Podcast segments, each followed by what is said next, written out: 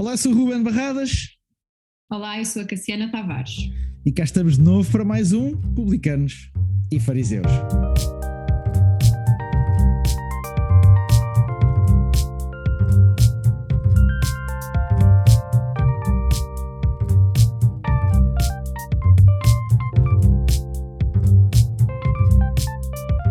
Seja muito bem-vindo ao podcast Perspectivar ou videocast, conforme estejas a ouvir uh, no podcast ou a ver no videocast. Eu sou o Ruben Barradas, tenho comigo a psicóloga, a autora, oradora, Cassiana, mais o quê? Mãe, sei lá, N coisas. Acabei de ver que tinha aqui um grande buraco na manga, mas atenção, acho, não é? Isto não é, isto não é desleixo, é mesmo assim. É mesmo assim. Já, já isto... Nem ninguém que... lá em casa, lamento. Olha, o que é que faz uma pessoa ter de se justificar por causa da sua aparência? Não é, não é o tema de hoje, mas podíamos começar por aí. Esta conversa é muito longa. Não, não vai, fica, fica para outro episódio. Como eu disse, bem-vindos ao podcast Videocast Perspectivar. Este é o Publicanos e Fariseus, um conteúdo em que nós falamos de mitos e questões da saúde da nossa mente, do equilíbrio da nossa vida. E, meu Deus, pano para mangas, este é, este é o segundo episódio da segunda temporada. Já nem sei, já estou, já estou, já nem sei quanto conteúdo é que nós temos. Sei que temos aí horas já, uh, algumas delas. Eu confio em ti. Confias em mim, né? Até porque a única vez que nós apostámos, eu ganhei. Apostámos, é pronto. Uh, uh, tivemos uma pequena teima, eu ganhei, eu tinha, eu tinha razão, o que é provável que não volte a acontecer nunca mais nessa uhum. perspectiva. Se estás aí desse lado, é a primeira vez que estás a ouvir falar no Publicanos e Fariseus, ou no Perspectivar, ou uh, sei lá, ou em mim ou na Cassiana, dá uma olhada nas nossas redes sociais. Uh, o Perspectivar está em Instagram e em Facebook, temos lá muita, muito conteúdo, conteúdo sobre esta área, especialmente a nível da saúde mental, do equilíbrio, da nossa vida, do nosso dia a dia. Uh, dá também uma olhada nos nossos perfis pessoais, onde quer eu, quer a Cassiana, nas, cada uma nas suas áreas, temos certamente muito conteúdo que pode ajudar no teu dia a dia. E, e daqui a bocadinho vamos fazer uma. Eh, de certeza que a Cassiana vai mostrar o, a criança mais nova dela, mas não, não mostras ainda. Não mostras ainda. Diz que não se eu conseguir revirar bem os olhos. Com o tema de hoje, eu já sei que tu vais puxar da tua mais recente aquisição, arma e afiliação, e que vale a pena ler, já agora, só para, só para dizer. Mas pronto, por isso, dá uma olhada nos nossos perfis, no conteúdo que já uh, trouxemos para, para, o nosso, para o nosso canal. Há lá muito conteúdo, muitas horas sobre estas áreas que eu acredito são fundamentais, não só para quem já passou, não só para quem está a passar, mas também para eventualmente, se tu queres saber um bocadinho mais de, de às vezes no ponto de vista da terceira pessoa, porque alguém perto de ti que está a passar por alguma dificuldade a nível da saúde mental, um, e, e, eu uh, tenho lá a minha história, uma das coisas que eu me apercebi ao longo deste tempo em que também tive que lidar com esgotamento em termos pessoais e várias coisas, foi o quão importante é para quem está do lado de fora conseguir perceber um bocadinho o que é que se está a passar. Por isso, quando nós criamos conteúdo nesta área, é exatamente para ajudar os que estão dentro, os que sentem que estão a ir para uma zona mais difícil, mas também aqueles que gostavam de perceber mais o que é que se passa com o seu amigo, com o seu companheiro, com a sua mulher, com o namorado whatever. Por isso tens lá muitas horas de conteúdo. Nós temos conteúdo exclusivo também no podcast que podes ver em qualquer plataforma, Spotify, Apple Podcasts e por aí fora. E hoje, hoje, hoje vamos falar sobre Cassiana. Começamos pelo mito, é o que nós habitualmente fazemos, não é? Uhum. Hoje vou levantar um tema que foi fruto de uma conversa que eu tive há pouquíssimos dias e que foi fruto também da minha própria experiência pessoal, porque uh, se vocês acompanham um pouco da, de, de, de, do meu percurso, mas também do perspectivar, uma das coisas que eu já contei foi que um, aquilo que me aconteceu a nível do burnout, do esgotamento, não foi uma coisa propriamente do dia para o outro. Há uma altura que a gente percebe que alguma coisa está a correr mal.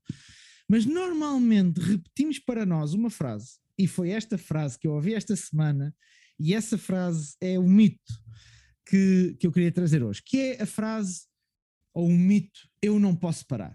Eu não consigo parar. Eu sei que eu não estou bem, muitas vezes normalmente a, a frase há, há, de ser alguma coisa como esta, ah, eu sei que não, não estou bem, eu já tive isto, já tive aquilo, mas e normalmente a seguir este mas desaparece a frase eu não me posso dar ao luxo de parar, ou eu não posso parar. Cassiana, doutora, diga-me uma coisa, é verdade, é verdade que nós não podemos parar, ou ou há sempre uma forma de darmos a volta a isto? Estamos a falar de trabalho? estamos a falar de trabalho, mas se calhar estamos a falar também de vida pessoal. Ou seja, eu acho que há muitas áreas para este, há, há, há muito alcance para este mito. Não sei, diz-me tu, decompõe como achares, como achares então, por bem de compor. Posso, posso escolher? Um, eu vou dizer que é um mito. Um rufo depois, não é? Okay. Não foi. ah, vou ter trabalho na pós-produção. Muito obrigado, doutora. Nada. Só gosto muito de dar trabalho às pessoas. E eu estou a entender o não posso parar como estou a viver a minha vida desta maneira e tenho de continuar assim. Não há alternativa, não há saída. O que eu estou a ouvir-te dizer é: eu tenho que continuar a suportar isto e andar até cair para o lado. Hum. Se é isto que significa, então é um mito. E posso dizer-te pelo menos três coisas sobre isso. E se calhar hum. vamos conversando, não tenho que as dizer de uma vez só.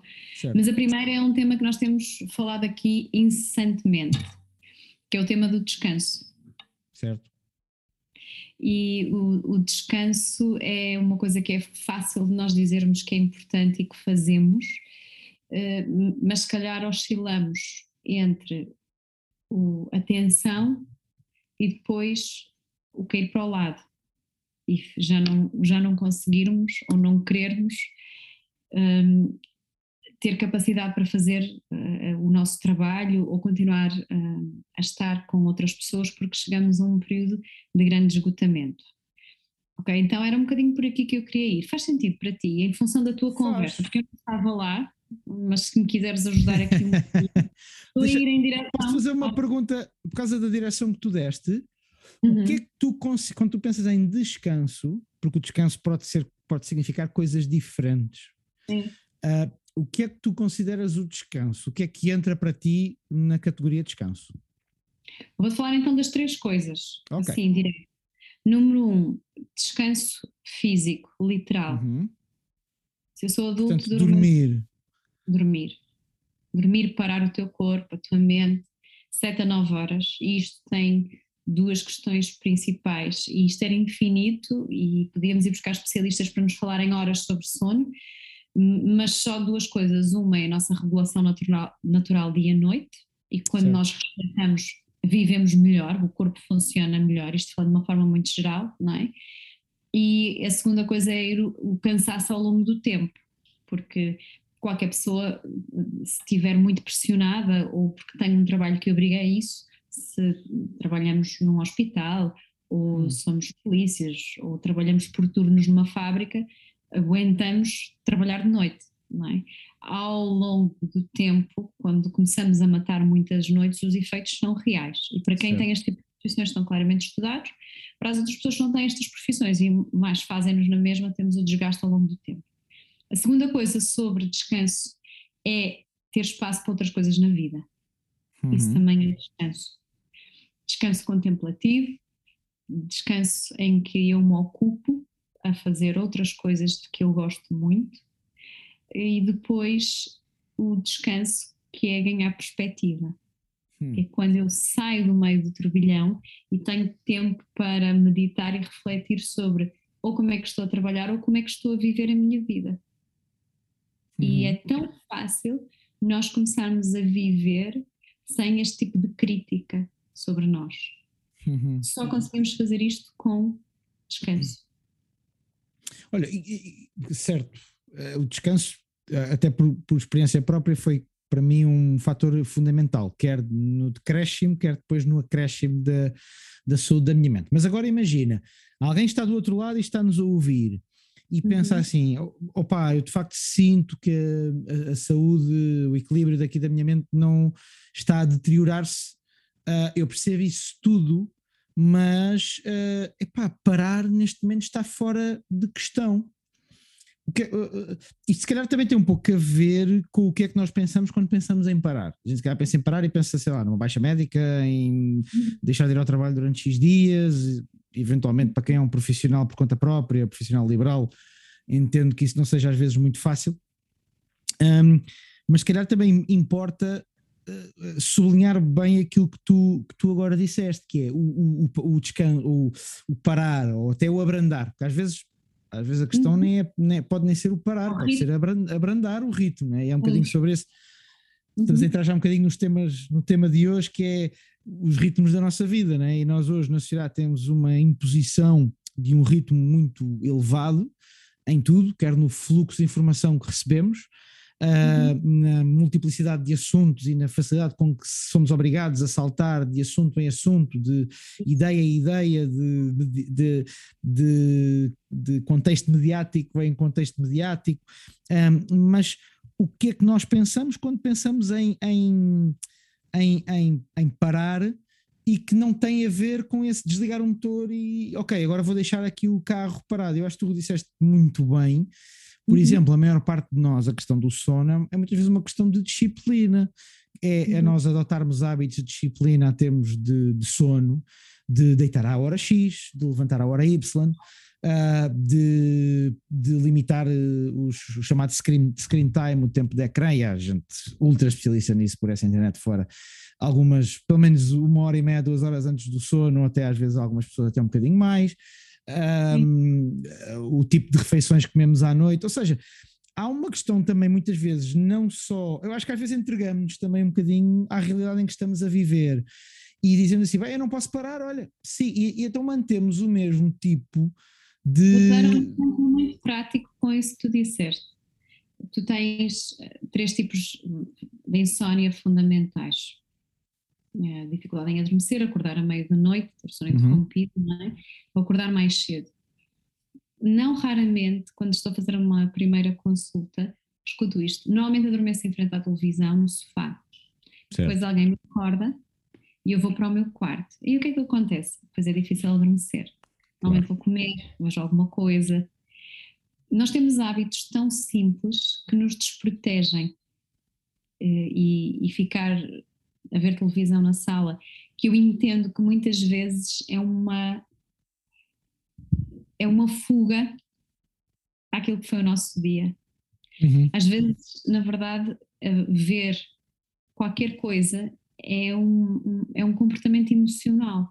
Nós podemos achar que os comportamentos são essencialmente coisas que nós fazemos, mas os comportamentos também são coisas que pensamos e que fazemos com a nossa certo. mente e eu posso consumir coisas, e quem nunca, não é? Porque nem quero pensar naquilo que me está a estressar, nem quero pensar, como não posso parar, vou-me parar assim, vou uhum. para aquela janela de nada, nem sei o que é que está a dar, nem gosto muito daquilo, ou pelo contrário, adoro, e é aquele meu momento.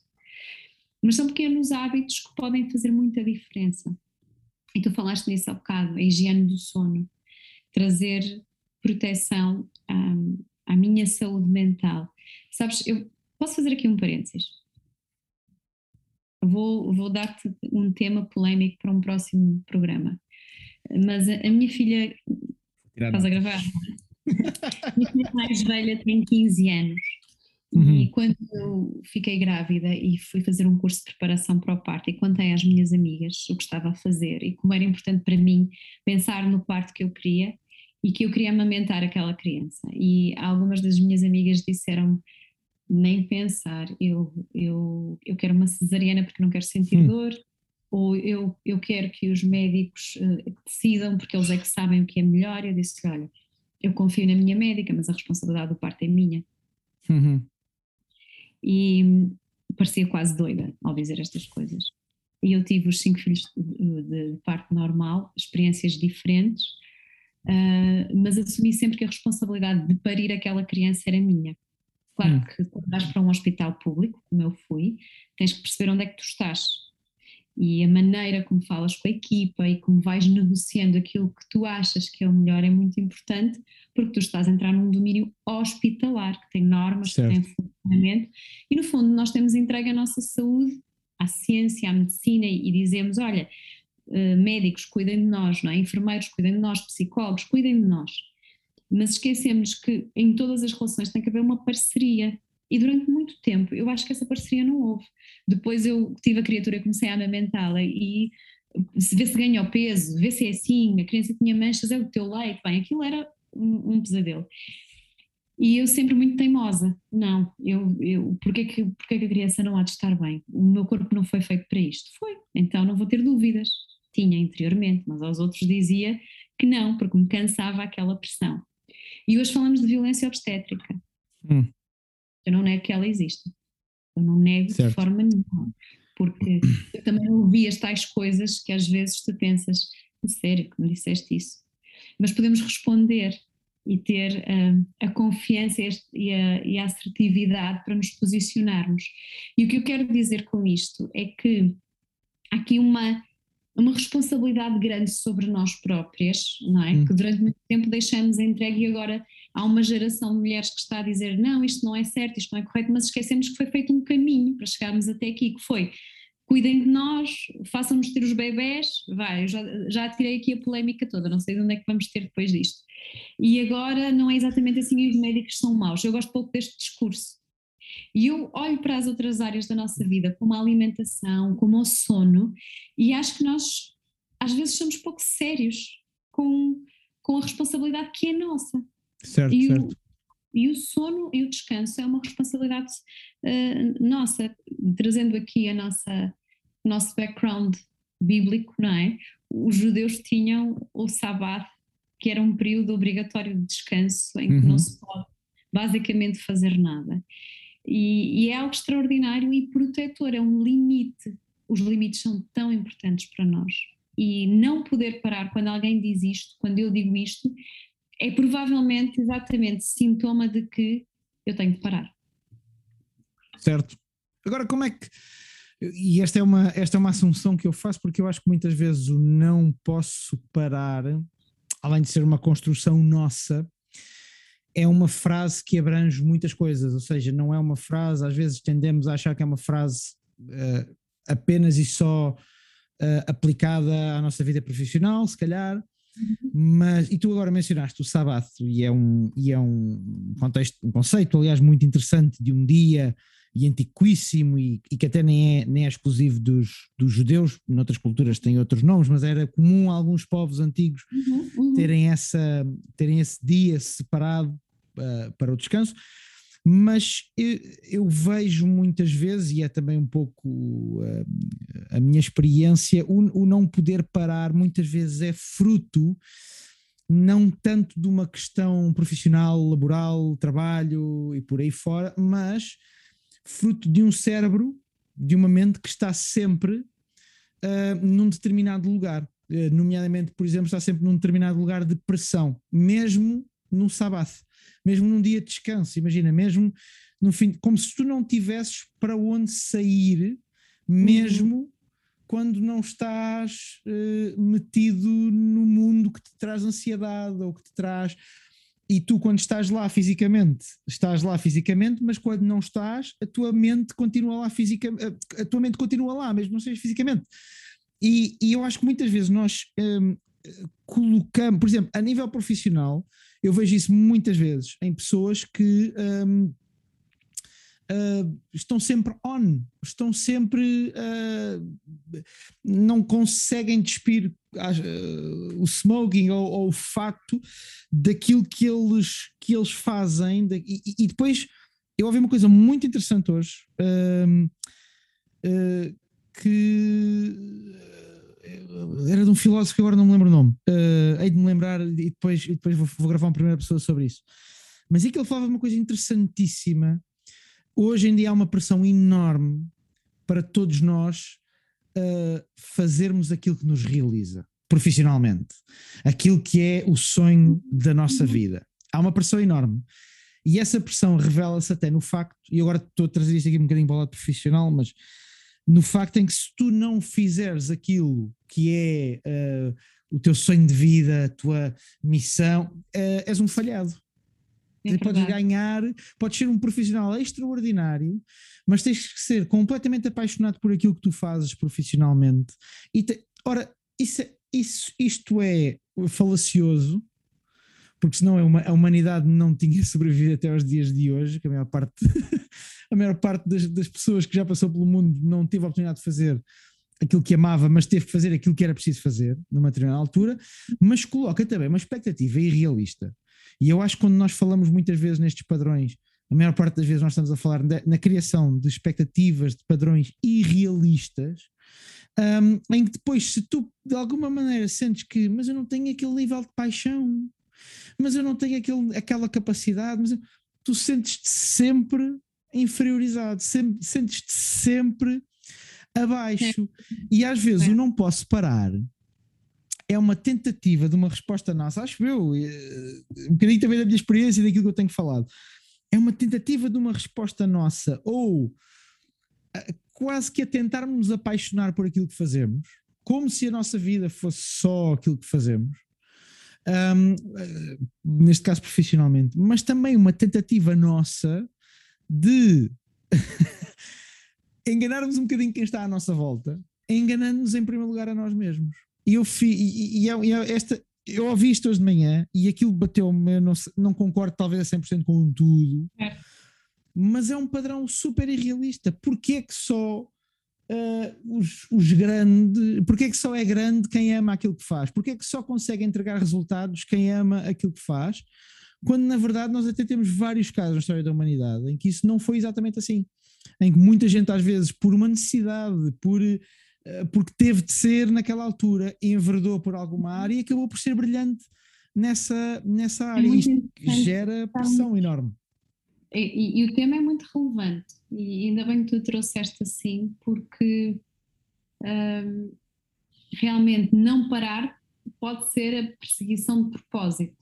E eu em consultas estou a encontrar cada vez mais isto e em consultoria também. Uh, não cheguei ao, à minha melhor versão. Sim, e há uns essa, anos. Essa frase gera-me urticária, vou confessar, se calhar sou eu. Há uns anos eu, eu queria desenvolver uma marca e chamei-lhe Vocare, uma marca na área da consultoria. Um, e uh, a tagline era Unleash Your Full Potential não é? liberta hum. o teu potencial e depois, não, I'm done with that. vamos, vamos agora voltar a, a pôr os pés no chão. E tem a ver com o que tu estavas a dizer. A nossa relação com tudo na vida um, vai ser vivida de uma forma muito singular, mesmo. E o facto de nós queremos parametrizar as coisas, nós temos muita necessidade disto. Por exemplo, quando fazemos um podcast como este, eu, eu, prefiro muito mais que ele seja uma conversa do que seja um guião para a vida. Porque é uhum. é impossível, em três pontos-chave, e pessoas como eu que adoram falar em. Vou-te dizer três coisas, vou-te dizer duas coisas. Eu resolvi a vida de toda a gente com três pontos-chave, é fácil, não é? Temos aqui uns padrões e está feito. Mas não é. A nossa vida é absolutamente singular. Quanto mais eu escuto pessoas dizerem como é que chegaram ao seu trabalho, a maioria das pessoas que eu entrevisto, quer em clínica, quer em consultoria, quer numa formação, chegaram à sua profissão e muitas vezes por uma série de, de casualidades. Casaram-se com aquela pessoa conheceram-na por uma série de casualidades. É quase tudo uma, um grande casamento entre uh, a minha essência, o meu background, as experiências que eu fui tendo possibilidade de realizar, o que está diante de mim agora.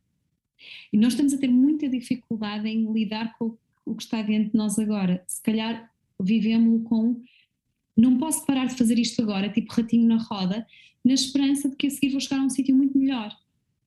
Em vez de. Mas depois nunca chega. Mesmo que nós cheguemos ao tal sítio muito melhor, não, não é suficiente. Não Tu vais lá chegar e vais dizer assim: não, não, afinal não era isto. Olha, no outro dia uma paciente minha disse-me que eu devia contar as minhas histórias e eu comecei a fazê-lo. E eu perdi a voz, aos, comecei a ter problemas de voz no fim da adolescência e aos 21, 20, 21 perdi mesmo a voz. Então hum. não era muito, não tinha este agudo, pode ser chato para quem me ouve, não é? Às vezes tenho que me lembrar, balancear aqui a minha voz, mais equilibrada, era uma voz assim mais grave e muito, era, tinha muito, muito ar e não conseguia cantar. Então eu fiquei sem cantar dois anos completos e foi hum. horrível. Na altura eu achava que ia ser cantora, portanto, quando achavas que vais ser cantora um dia, ficar sem voz não é agradável. Exato. Não conseguia acabar uma única consulta, estava no meu ano curricular, hum. tinha que pedir às pessoas uma pausa, tinha crises de tosse horríveis E o médico que me acompanhava disse: Olha, é melhor pensar noutro. Cantora você nunca vai ser, e se calhar é melhor pensar noutra profissão, porque psicóloga também vai ser difícil, a sua voz não vai voltar. Aquele foi o dia em que a minha, aquele foi o dia em que a minha cura começou, porque eu pensei, não, não pode ser, eu não vim até aqui para isto me acontecer agora. Certo. E entrei num grande processo que teve a ver com viver a minha vida como eu estou agora. Hum. E foi a altura em que eu escrevi mais músicas. Não sei se, se alguém que é músico chamaria músicas, mas vá. Eu escrevi essas músicas e alguém as cantou durante estes dois anos. Eu acho que por piedade, como eu não podia uh, tentar, começaram a dar tens, coisas para Tens fazer. que sair do, desse lugar de autocomiseração. Não, não, é mesmo crítica, é o mesmo lugar de crítica. Mas isto para dizer que eu comecei a viver um momento. Era o que eu tinha, eu Uhum. não tinha voz, portanto, como é que eu vou? Claro que fiz imensos tratamentos, que nenhum funcionou já agora, cada vez eu estava pior. E, e só quando a minha filha estava quase para nascer é que hum, realmente aquilo se desbloqueou ali, a minha voz voltou e foi um período espetacular de eu me libertar, foi horrível, foi um momento muito duro, mas Uhum. aqueles dois anos em que eu tive sem voz, eu pude viver, é ok, esta é a realidade que eu tenho, eu tenho esperança que eu possa melhorar, mas agora vou fazer aquilo que eu posso fazer, não posso cantar, mas vou viver a música como eu posso viver, não é?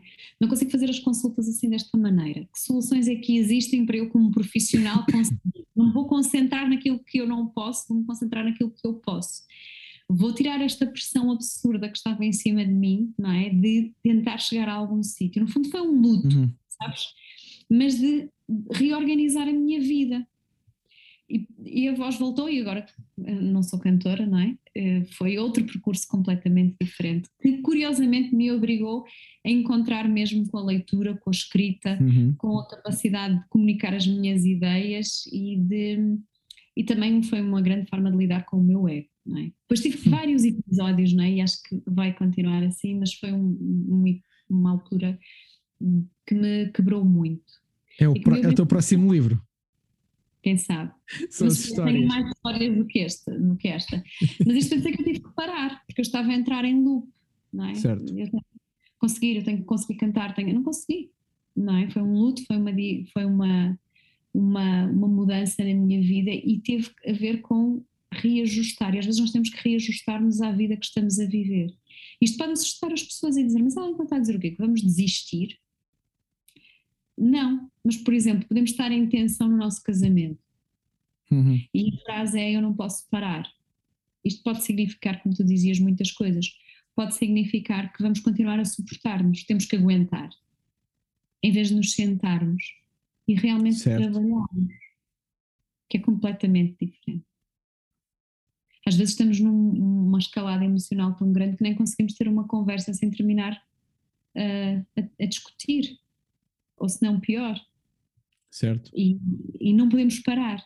Não podemos parar significa o quê aqui? Está na altura de arregaçar as mangas e trabalhar.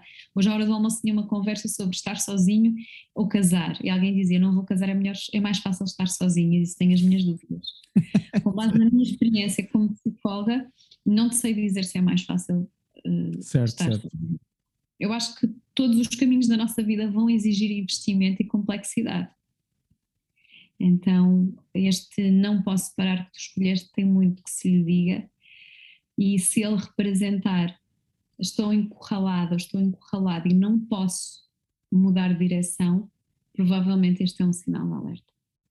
Está na altura Certíssimo. de pedir ajuda, de às vezes é tão interessante que falamos com literalmente com alguém da nossa confiança e ganhamos imediatamente uma perspectiva que não estávamos a, a perceber que era possível. Por isso, esta é a mensagem. Se não podes parar, é porque tens de parar. gosto, gosto da maneira como foste fechando gavetas e, é mesmo isso, acho que se passa pela nossa cabeça a ideia, epá, eu agora não posso, eu agora não posso parar, é a mesma altura de reavaliarmos algumas coisas, falar com alguém, tomar algumas decisões e mudar algumas coisas na nossa vida, porque eu falo, tu falas da tua experiência clínica e, da, e de todo o teu background, eu falo da minha experiência pessoal, o não posso parar foi um bocadinho mesmo para mim a morte do artista e o empurrar com a barriga para, é só até Y, é só até X, já gravei alguns conteúdos sobre isso. Foi a pior coisa que eu fiz, porque dá-te uma, dá uma ideia de que alguma coisa vai acabar, quando na verdade, se tu de facto não dissesse, pá, espera aí, eu não posso parar, deixa-me lá reajustar aqui algumas coisas. Um, se não fazes reajustes, se colocas uma data para fazer os reajustes, eles provavelmente nunca vão ser feitos, porque há sempre mais uma emergência, há sempre mais uma necessidade, há uhum. sempre mais uma coisa para tu fazeres, há sempre mais um agora é, agora, tem, agora é isto, agora é aquilo, agora é outro, e eu acho que essa, essa foi a maior lição talvez que eu tive deste, destes meus últimos meses, foi essa, foi se eu estou a sentir que alguma coisa não está bem, então eu vou fazer alguma coisa sobre isso. Pode ser uh, agarrar e ligar a um psicólogo, ou falar com um amigo, ou seja o que for, uh, ou mudar hábitos de sono, de alimentação, de esforço, de, de, de esforço físico, mas alguma coisa tem que ser feita. Só o sentimento de não posso parar, no meu entender, no que toca à saúde da mente, é um bocadinho, vou usar uma expressão um bocadinho hiperbólica, mas é um bocadinho suicida, porque põe-te num beco sem saída. E, e, eu trouxe exatamente porque tive este, este fim de semana, como disse ao início, esta, esta conversa. Mas deixa-me dizer-te, e, e, para, e para estamos quase a terminar, mas eu estou espantado porque tu tens um livro extraordinário sobre estas temáticas. Não sobre ele. E, e não falaste sobre ele. Aí está por amor de Deus, isso não. Quer dizer, não falaste que querias poupar o product placement, né? Quer dizer, eu aqui a tentar, a tentar ganhar algum não, dinheiro. fantástico, Ruben. Eu estou. Agora é um twist para quem está realmente interessado neste livro. Já agora, muito jeitoso, escrito por mim. Aquilo que estamos, está a falar, estamos aqui a falar, está lá, até esta questão da vivência da carreira, que é uma uhum. coisa singular, única, e tu estavas a falar de, das pessoas realizadas e que, não estão realizadas necessariamente no trabalho porque fazem uau, aquilo que eu faço e sou apaixonada, mas que têm resultados e que têm sucesso. Uh, cada um tem que perceber qual é o seu interesse naquele trabalho. Certo. Porque é que eu estou aqui? A grande questão é sempre porquê é que eu estou aqui. E se isso estiver bem arrumado na nossa cabeça, foi a primeira coisa que arrumamos no primeiro capítulo do livro, porque é que eu estou a fazer este trabalho. Isso tem que ser claro para mim. Qualquer pessoa pode falar de uma experiência, da sua experiência e ela ser diversa. Pessoas que dizem é a minha paixão, estudei para isto, e outros podem dizer eu estou aqui porque este trabalho não é exatamente aquilo que eu imaginei em termos uhum. de conteúdo, mas eu trabalho na área social e apoio pessoas e foi por isto, e é isto que me move, são os meus valores. Outra pessoa que diz Cassiana, isto é super essencial agora, eu tenho contas para pagar e este trabalho faz-me fazer isso, então estou ótimo assim, é uhum. que eu tenho que fazer. Claro. Ah, é redutor? Não é. Quem é que sou eu para julgar a experiência de trabalho de outra pessoa?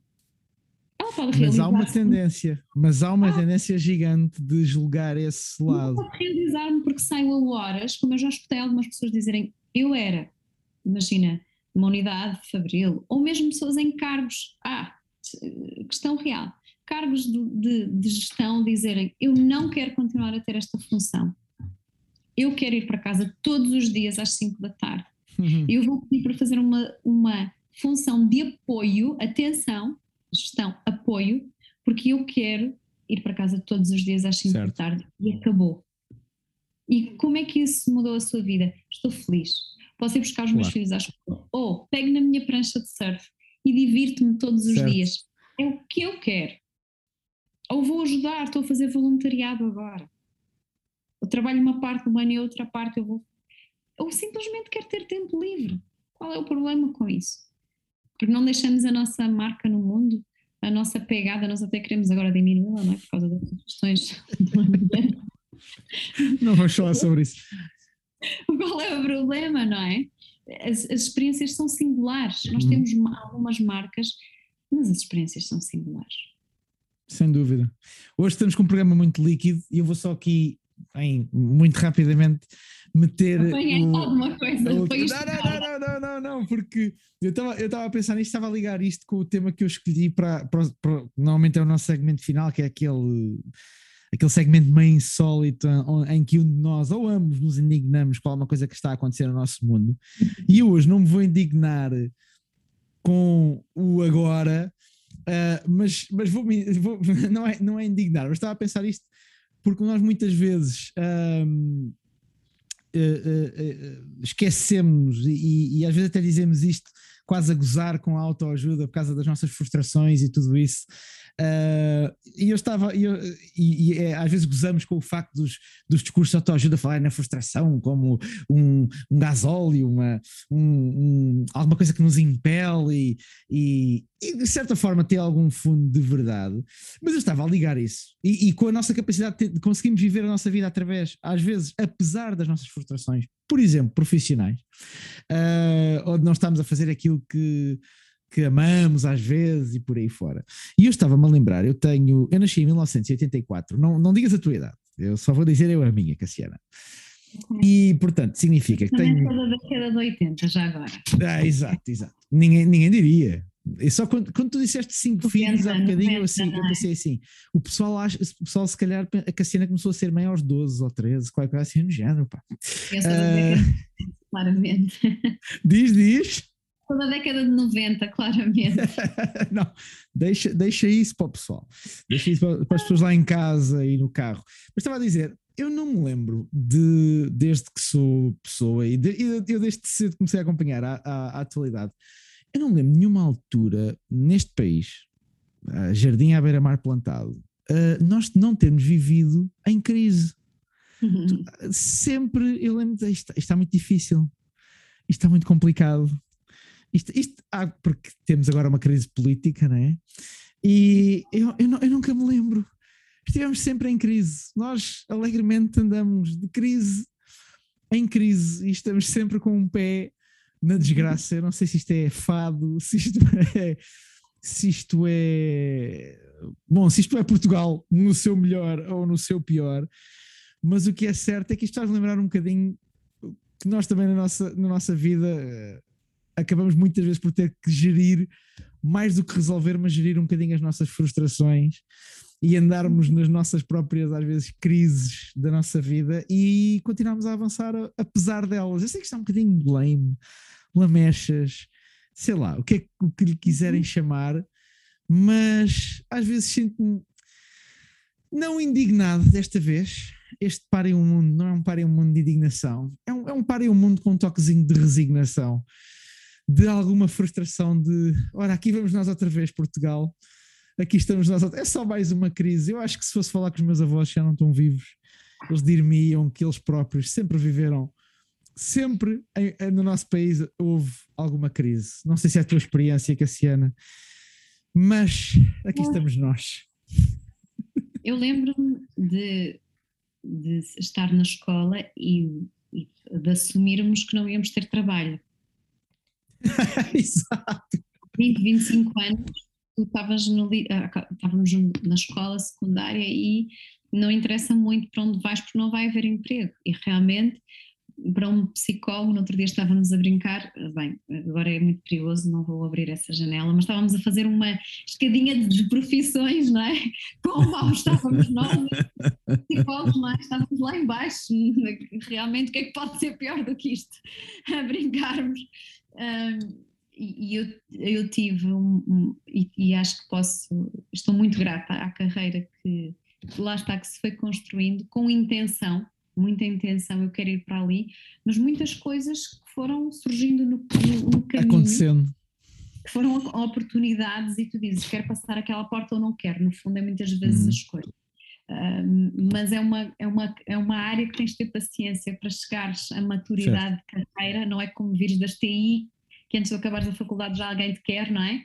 Passas no um, mínimo uma década a estabelecer o teu nome e a chegares ao ponto não é, em que dizes, ok, hum. já tenho que referenciar para outros porque isto ou aquilo, mas é, é uma profissão que exige paciência. Mas isto, voltando à tua pergunta, quando escrevi o, a Bíblia da Carreira, eu ia enlouquecendo a escrever o quarto capítulo, que é um capítulo sobre as competências do século XXI. Hum. Eu fiz tanta revisão da literatura que cheguei um dia e pensei: estou perdida e não sei o que escrever. Bloqueei completamente e tinha um deadline e não conseguia avançar. E um dos motivos foi o acesso à informação. Quando começas a manobrar os dados, a perceber os diferentes institutos que estão implicados na qualificação e na formação em Portugal, no emprego, na criação de emprego, e começas a perceber o divórcio enorme entre aquilo que a máquina do Estado tem para oferecer em termos de qualificação e formação nas nossas universidades, escolas, escolas profissionais e o mercado real de trabalho, hum. começas a perceber que há tanta informação, muita dela não concluída, estudos que não são levados até ao fim e tu não consegues agarrar naquilo e dizer. E agora o que eu faço conclusões. que te permita fazer uma comparação de igual para igual com o resto da Europa, que é sempre a medida, e também começas a ver que os próprios organismos às vezes estão-se a sobrepor. Uhum. Quando tu queres desenhar alguma coisa como uma resposta para o país, hum, vês que falta aqui. Espera aí, mas onde é que está a cabeça disto? Temos quantas cabeças, quantos pescoços, quantos braços, quantas pernas? Não tens um organismo. E isto, se calhar, perpassa qualquer coisa que se queira fazer em Portugal. Por isso, eu acho que muito, muitos dos nossos desafios e das crises que temos vividos são por uma falta de uma espinha dorsal. E com isto eu não estou a falar de nós não termos alma como povo, pelo contrário. Hum. Nós temos alma, temos criatividade, temos genialidade, e prova disso são a quantidade incrível de invenções que nós vamos produzindo, e mesmo durante a pandemia percebemos isso. Muita dessa inovação tecnológica às vezes nem temos capacidade de a usar nacionalmente e ela é exportada, assim como pessoas que exportamos certo. e que estão em diferentes regiões do mundo a trabalhar em centros de investigação, em tecnologia avançada. Temos pessoas extraordinárias, um espírito crítico e, e, e crítico também, mas eu queria dizer criativo e inventivo, mas falta-nos aqui uma espinha dorsal que dê estrutura a isto e fazendo certo. uma crítica política fortíssima. Estamos em crise vez. Tu vê lá. E, sim, sim, vamos, vamos nos arranjar problemas. Há uns dias eu estava a, ler. Depois corte, eu depois corte, eu faço edição. Uma entrevista com um artista que dizia, que falava sobre o problema do racismo sistémico. E eu gasto algum tempo a refletir nestas coisas e, e estava a pensar como é que nós, sendo um país tão pobre, não temos a coragem de apertar o botão do reset do o botão do não parar, aqui, vamos aplicá-lo aqui, e dizer, num país pobre, será que nós precisávamos ter uma máquina do Estado tão pesada? num país pobre, será que devíamos ter direito a andar de carro? Por exemplo, porque até pensando nas questões ambientais, não é? Se calhar não precisávamos. Um, e, e, pegávamos no, no dinheiro, nenhuma nação deveria estar tranquila quando os seus cidadãos muitas vezes não têm sequer um cartão de cidadania, uhum. quando vivem em partes alienadas da cidade, que não têm acesso um, a casas, a educação, a transportes, e isto devia nos incomodar profundamente como governantes. Certo.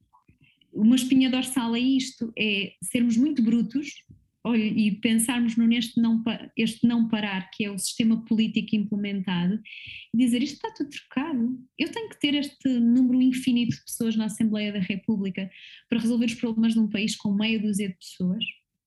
E depois quero destruir o padrão dos descobrimentos, porque isso vai resolver os problemas. Quando os problemas reais é nós permitirmos que cidadãos, pessoas reais como nós, hum. não tenham uma casa para viver, não tenham um cartão de cidadania, não tenham escola, não têm transportes. Um país pobre não deveria ter luxo nos seus governantes.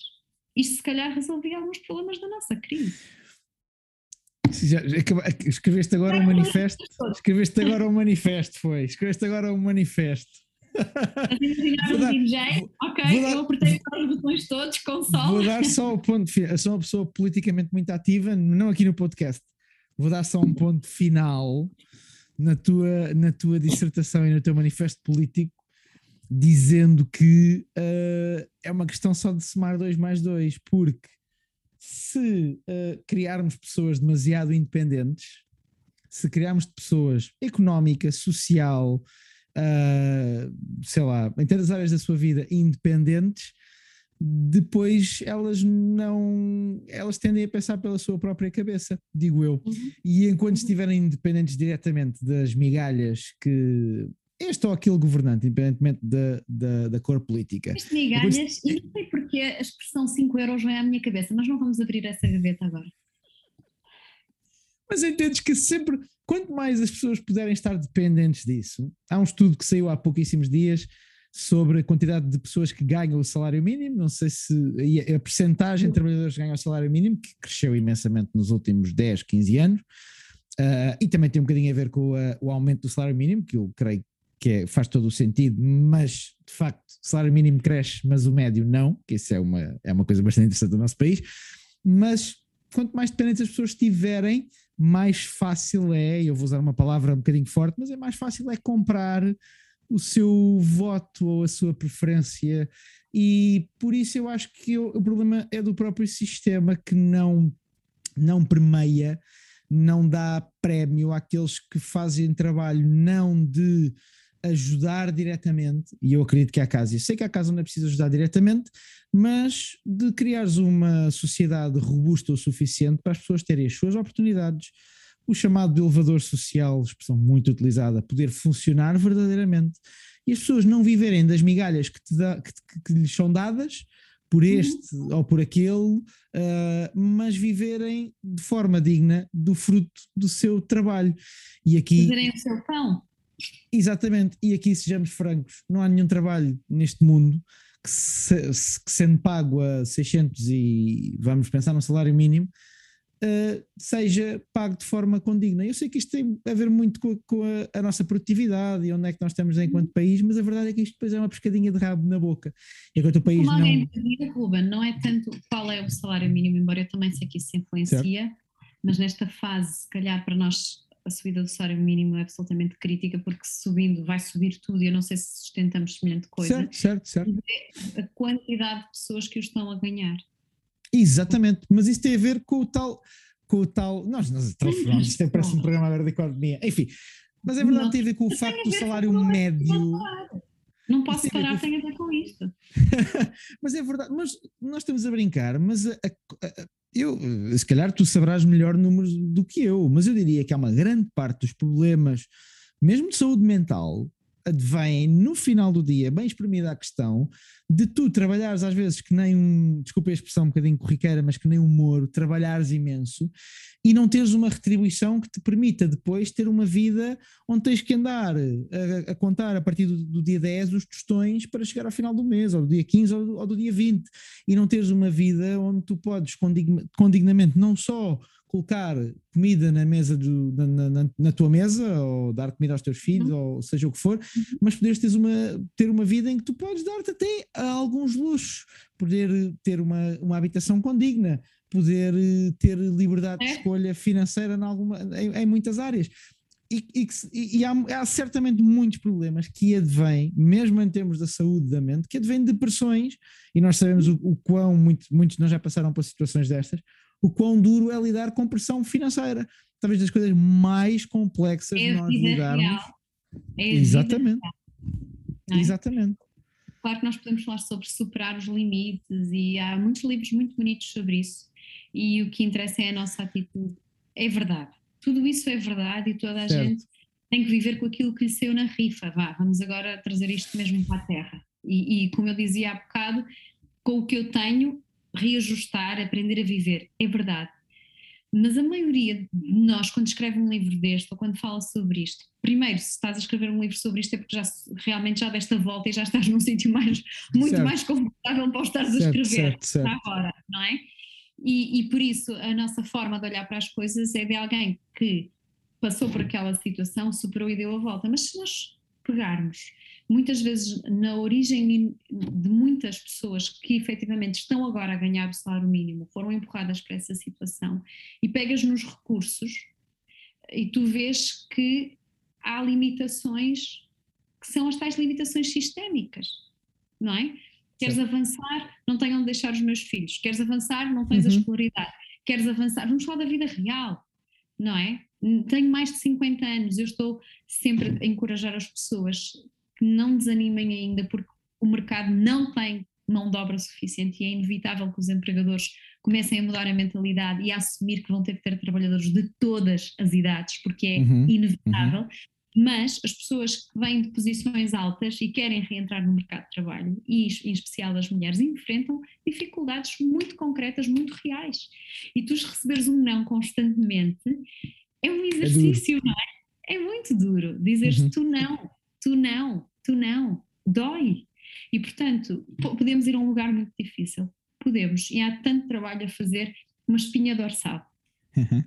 É o que eu digo, é um manifesto. Bem, minha querida Cassiana, muito obrigado por este Publicanos e Fariseus. A ti que estiveste aí desse lado até ao fim. Uh, olha, obrigado, obrigado por todo o apoio. Nós temos tido centenas de pessoas que nos ouvem e que dão o seu feedback através das redes sociais. Eu agora nem tenho aqui os números, mas andei a fazer as contas há algum tempo e o número de downloads, muito obrigado, e de pessoas que nos veem tem sido incrível. Se tens alguma questão, se tens alguma sugestão de tema, força, coloca aí nos comentários, manda mensagem privada para o perspectivar. Da minha parte, bom, estaremos de volta aí no Publicanos e Fariseus. Agora não temos conseguido gravar tanto como na primeira temporada, mas também tem a ver com as fases da nossa vida e faz parte. E preferimos gravar bom conteúdo a andar aqui em encher não é? Como se diz em português corrente, Cassiana. Uh, é. eu, sou, eu sou um linguista de primeira apanha. Encher chouriços, qual foi a outra? Trabalhar com humor, enfim, uhum. estou prestes a ser cancelado, de certeza absoluta, se isto cai nas mãos erradas. Muito obrigado por ter estado aí desse lado. Lembra-te de nos seguires nas redes sociais, não só a perspectivar, mas também a mim, a Cassiana. Temos sempre muito e bom conteúdo para te poder ajudar na tua, no teu, na tua vida e no teu dia a dia. Da minha parte, até ao próximo, talvez primeira pessoa, talvez o próximo conteúdo a temos aqui no, no canal. Cassiana, um grande abraço, até à próxima. Beijinho, beijinho.